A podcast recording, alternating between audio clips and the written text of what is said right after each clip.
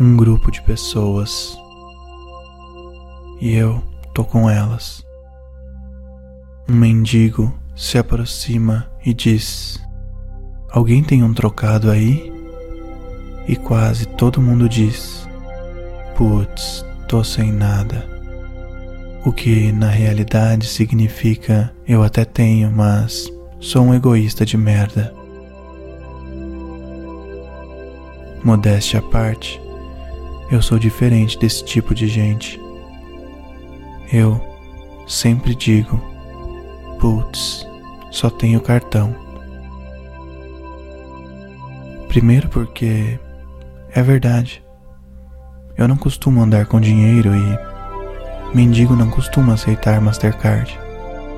E segundo porque eu sou um egoísta de merda.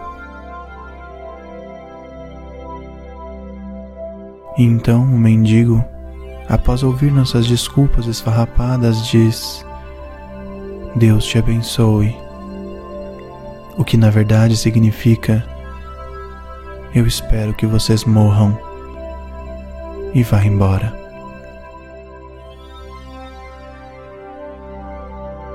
Depois disso, rola um silêncio constrangedor de 5 a 10 segundos onde cada uma das pessoas repensa o mundo injusto em que vive e o seu próprio egoísmo. 5 a 10 segundos consumidos pela culpa. E então podemos voltar a conversar normalmente sobre o lançamento do novo iPhone. Isso é horrível, eu sei, mas eu sinceramente prefiro esse silêncio hipócrita do que o falso moralismo do meu amigo fanático religioso que diz coisas do tipo: Quem não dá esmola vai para o inferno, porque a pessoa boa segue os passos de Jesus e Jesus dividia o pão. De fato, Jesus era um grande homem, sempre pensava no próximo sempre dividia o pão.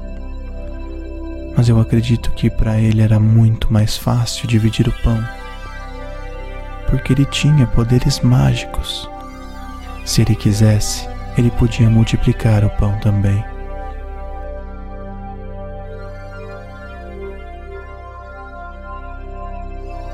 Outra coisa que meu amigo diz: quem não dá esmola vai para o inferno porque talvez o mendigo não seja um mendigo, talvez o mendigo seja Deus testando você. E se não for o um mendigo, e sim Jesus fantasiado de mendigo? Esse parágrafo merece uma análise mais profunda, começando pela primeira parte. Talvez o mendigo não seja o mendigo Talvez o mendigo seja Deus testando você. E isso não faz o menor sentido. Se Deus é Deus, Deus sabe quem é bom e quem é ruim. Quando você morrer, Ele já vai saber se o seu lugar é no céu ou no inferno eu tenho certeza de que ele não vai dizer que você só entra no céu se fizer 20 cestas em 5 minutos ou se soletrar Arnold Schwarzenegger, porque ele é Deus e não o Luciano Huck. E se, por acaso, você está ouvindo isso e pensando: ah, mas e se esse momento do mendigo for justamente o momento que define para Deus se você é bom ou ruim? Eu te digo que no fundo, no fundo, você é um homem de pouca fé. Mais uma vez, Deus é Deus, Todo-Poderoso, onisciente, onipresente. Ele não precisa ficar te testando. Deus é Deus. Deus não é uma namorada desconfiada no programa do João Kleber.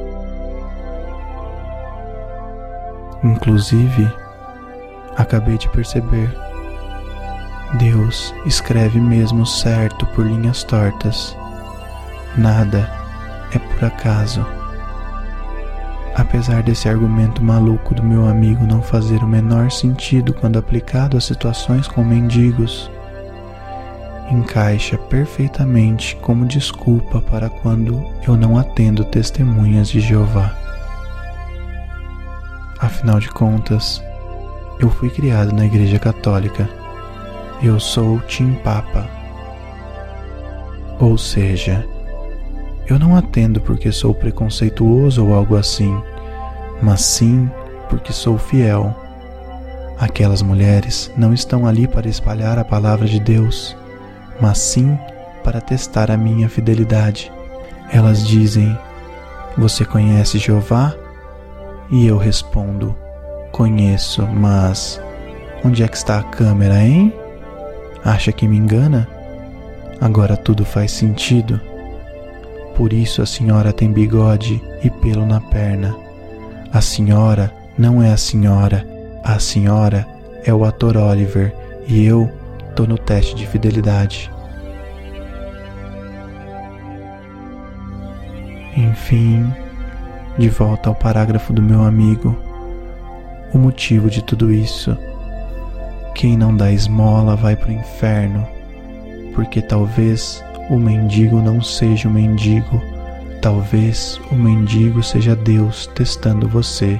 E se não for o mendigo, e sim Jesus fantasiado de mendigo?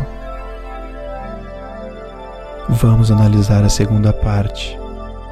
E se não for um mendigo? E se for Jesus fantasiado de mendigo? Por que Jesus faria isso?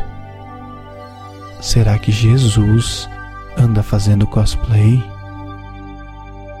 Eu sempre achei que a Virgem era Maria. Imagina o desgosto que Deus sentiria em saber que Jesus está fazendo cosplay. Nenhum pai quer isso para o filho. Você cria o menino, alimenta o menino, dá estudo para o menino, dá poderes mágicos para o menino e ele vira cosplay. Se eu sou Deus e descubro isso, ligaria imediatamente para Maria e diria: Maria, dá uma segurada no Naruto. Porque essa história de anime não faria bem para Jesus e, consequentemente, não faria bem para os planos de Deus. E eu tenho certeza que sempre que algo do tipo acontecia, Deus intervia, porque Deus é Deus. Tenho certeza, inclusive, que Deus tinha um diálogo aberto com Jesus, que ele simplesmente chegava e dizia: Jesus, que história é essa com Maria Madalena? Estão dizendo por aí que você molhava o seu biscoito no Todd dela. Você conhece essa menina? E Jesus respondia: Pai, eu nem lembro quem é essa menina. Eu saí com metade do condomínio.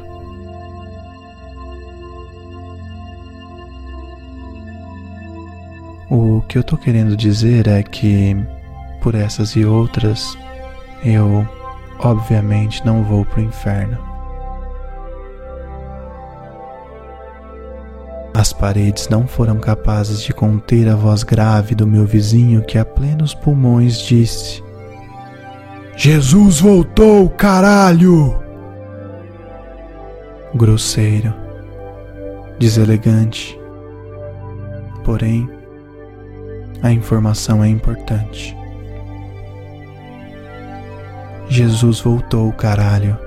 E eu que sempre pensei que ele só disse que voltaria para não deixar a humanidade chateada. Tipo aquele amigo que diz: Vamos marcar, hein? Mas o rolê nunca acontece de verdade.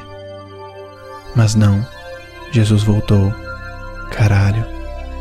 E eu só espero que Jesus tenha trazido a maquininha, porque eu só tenho cartão.